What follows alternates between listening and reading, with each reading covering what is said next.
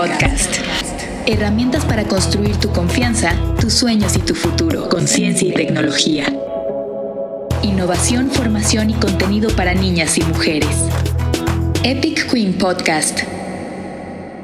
Dicen que la creatividad es la inteligencia divirtiéndose. Y si somos más creadoras, tal vez seremos más inteligentes, ¿no? A ver, si vemos alrededor de una clase de electrónica o vamos a una clase de ingeniería o de makers, ¿cuántas chicas veríamos? ¿Por qué no hay más chicas involucradas en el movimiento maker? Cada vez somos más en el mundo los que nos preguntamos y los que nos estamos haciendo esas preguntas. Nosotras en Epic Queen estamos ansiosas por contribuir a esta conversación. En Epic Queen nos enfocamos en inspirar a las niñas en la ciencia, en la tecnología, en la ingeniería y en la fabricación. Epic Queen Podcast. Hola Queens, yo soy Ana Karen, su conductora del podcast, ya me conocen, y pues hace unos días estuvimos hablando de lo que es el movimiento maker y la importancia de que nosotras como niñas también nos involucremos como creadoras en vez de solo consumidoras de todo lo que vemos a nuestro alrededor.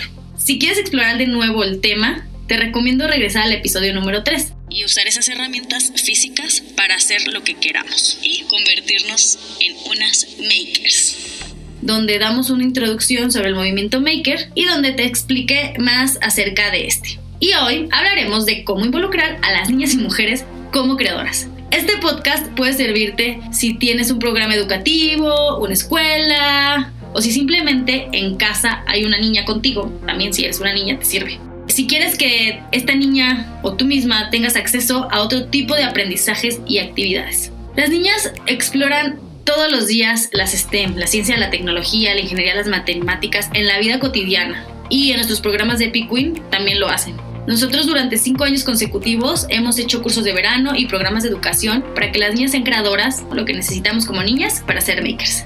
Por eso, justo hoy te quiero contar cuáles son nuestras sugerencias o mis sugerencias como maker y como Epic Queen, que ya tenemos mucho tiempo haciéndolo, sobre cómo hackear la brecha de género en la comunidad maker y cómo tú como niña te puedes unir.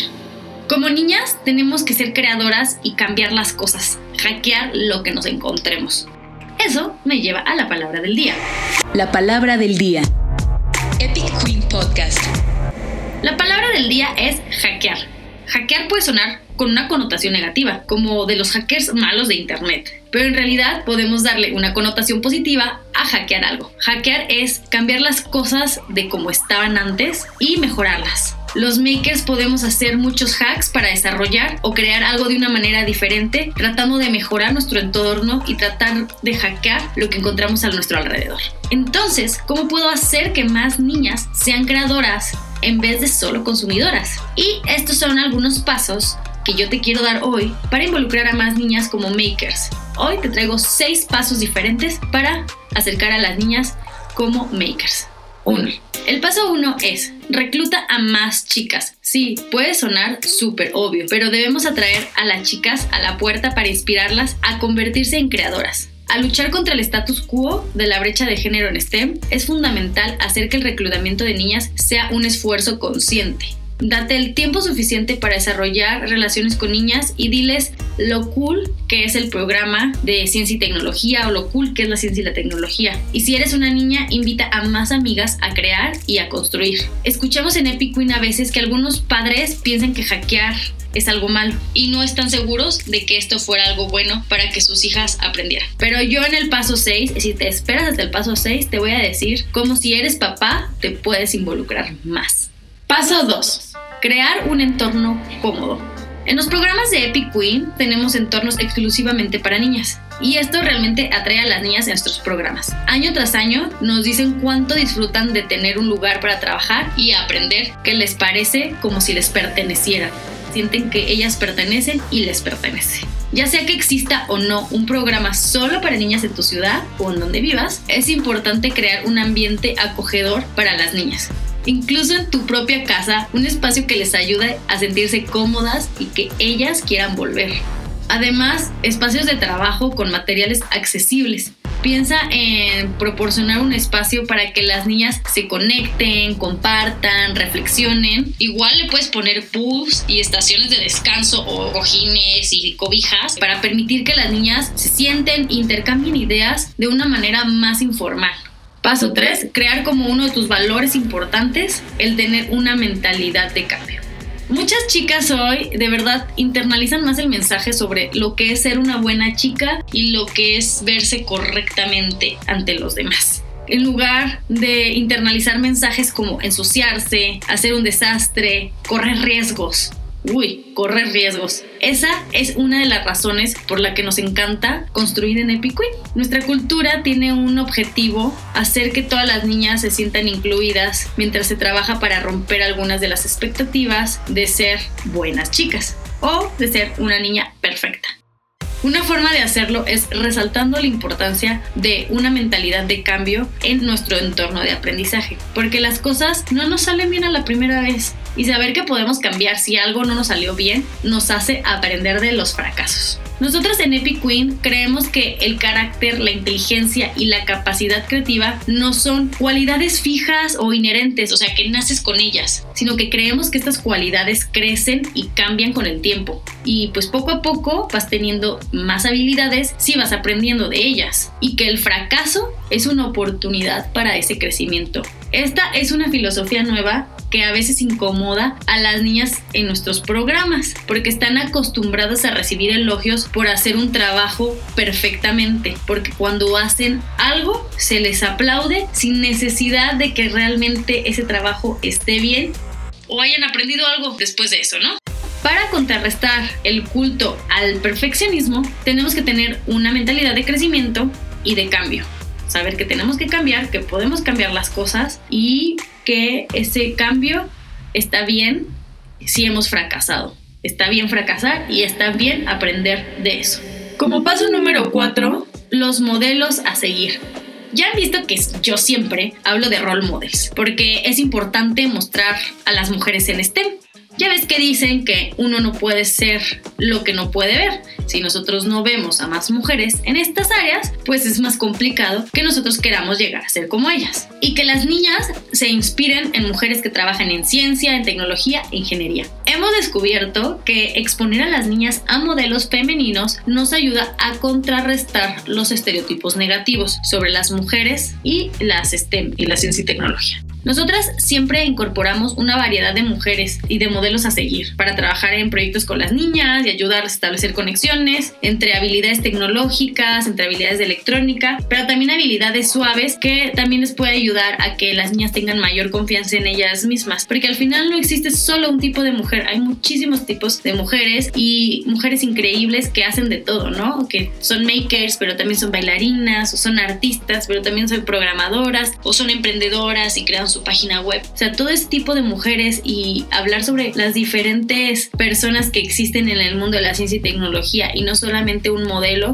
es increíble para que las niñas vean que pueden inspirarse de otros lugares. Paso 5. Muestra el trabajo de las niñas. Aunque las niñas suelen ser estereotipadas como más comunicativas y que les gusta hablar y que les gusta hacer amistad y que somos más cariñosas y tiernas, pues no todas disfrutamos o disfrutan ser el centro de atención o hablar todo el tiempo de ellas mismas en público.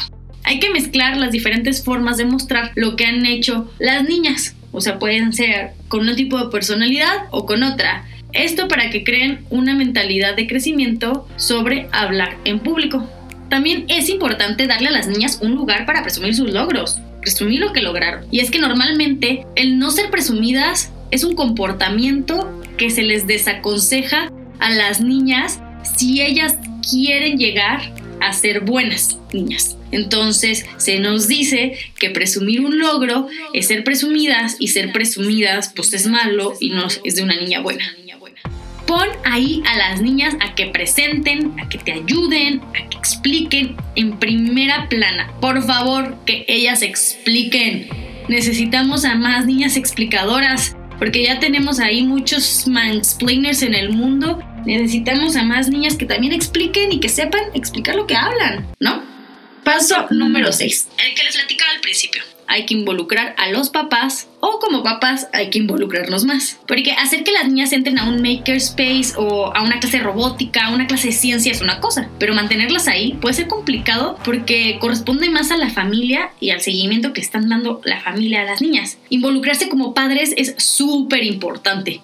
Recordemos que los papás son quienes aprueban las actividades de sus hijas fuera de la escuela, organizan el transporte, bla, bla, bla. Pero más importante aún, los mensajes que las niñas reciben de sus padres, maestros y miembros de la familia pueden afectar fuertemente en la motivación y compromiso de las niñas en un programa STEM, en un programa Maker, en un programa de robótica, de ciencia, en un programa de emprendimiento, en un programa de innovación, en cualquiera o en cualquier programa que las niñas estén, puede desaconsejarlas, puede desalentarlas por un mensaje o un mal mensaje que estemos dando como adultos. El aprendizaje práctico no es solo para las niñas al final, también es una gran estrategia para involucrar adultos y de verdad aprender construyendo es una gran forma de cambiar. Paso 7, el último, pero no el menos importante, llevar a la práctica. Uf, se necesita mucho para ser mujeres makers y creadoras. Y vaya que la práctica hace la perfección. Y aunque no queremos ser perfectas, sí queremos más fracaso que nos enseña detrás de la práctica. Y hacer y deshacer nos ayuda a aprender más. Es como andar en patineta, que solo practicando puedes lograrlo. Eso es todo en recomendaciones el día de hoy mis queridas queens, mis queridas makers, creadoras, inventoras, líderes, emprendedoras.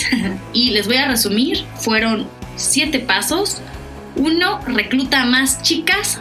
Dos, crear un entorno cómodo. Tres, crea como valor importante el tener una mentalidad de cambio. Cuatro, modelos de rol a seguir.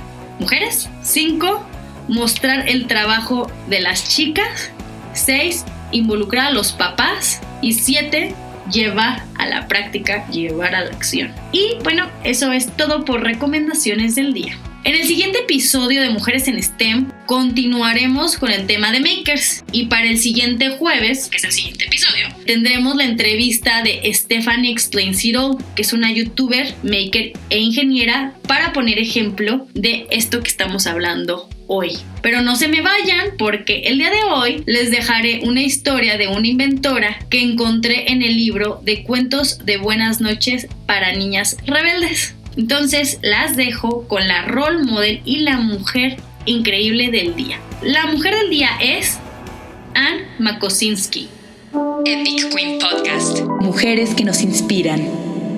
Entonces les voy a contar la historia de Anne Makosinski, una inventora que nació en Canadá el 3 de octubre de 1997.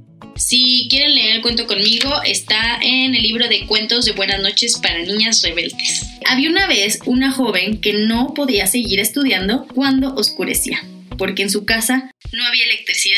Un día, su amiga Anne la visitó y juntas hablaron de ese problema. Anne era muy buena para construir cosas y en especial le apasionaban los transistores, que son mecanismos que regulan la corriente eléctrica. ¿Y qué tal si inventó una linterna que se cargue con el calor del cuerpo?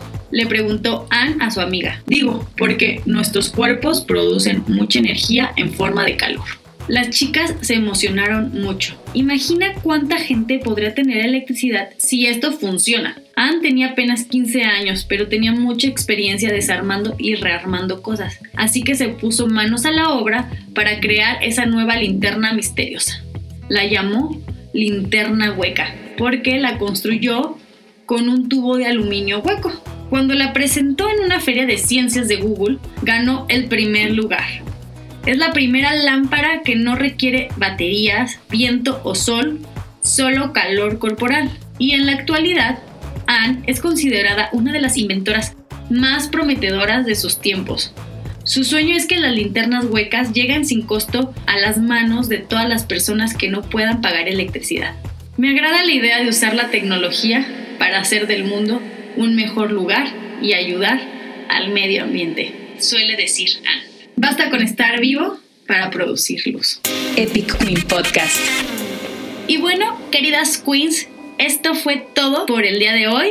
Espero que les haya gustado este episodio del podcast que más niñas sean creadoras, que más niñas se inspiren a ser makers y que nos inspiremos a construir este mundo construir mejores cosas y buscar por ahí cosas que impacten positivamente la vida de muchas personas. Entonces, nos vemos en el siguiente episodio de Mujeres en STEM, una entrevista con Stephanie Explains It All, youtuber y maker. Así que esperen pronto el siguiente jueves escucharla porque estará increíble saber su historia y que nos inspiremos más de mujeres como ella. Nos vemos y adiós. Epic Queen Podcast. Herramientas para construir tu confianza, tus sueños y tu futuro.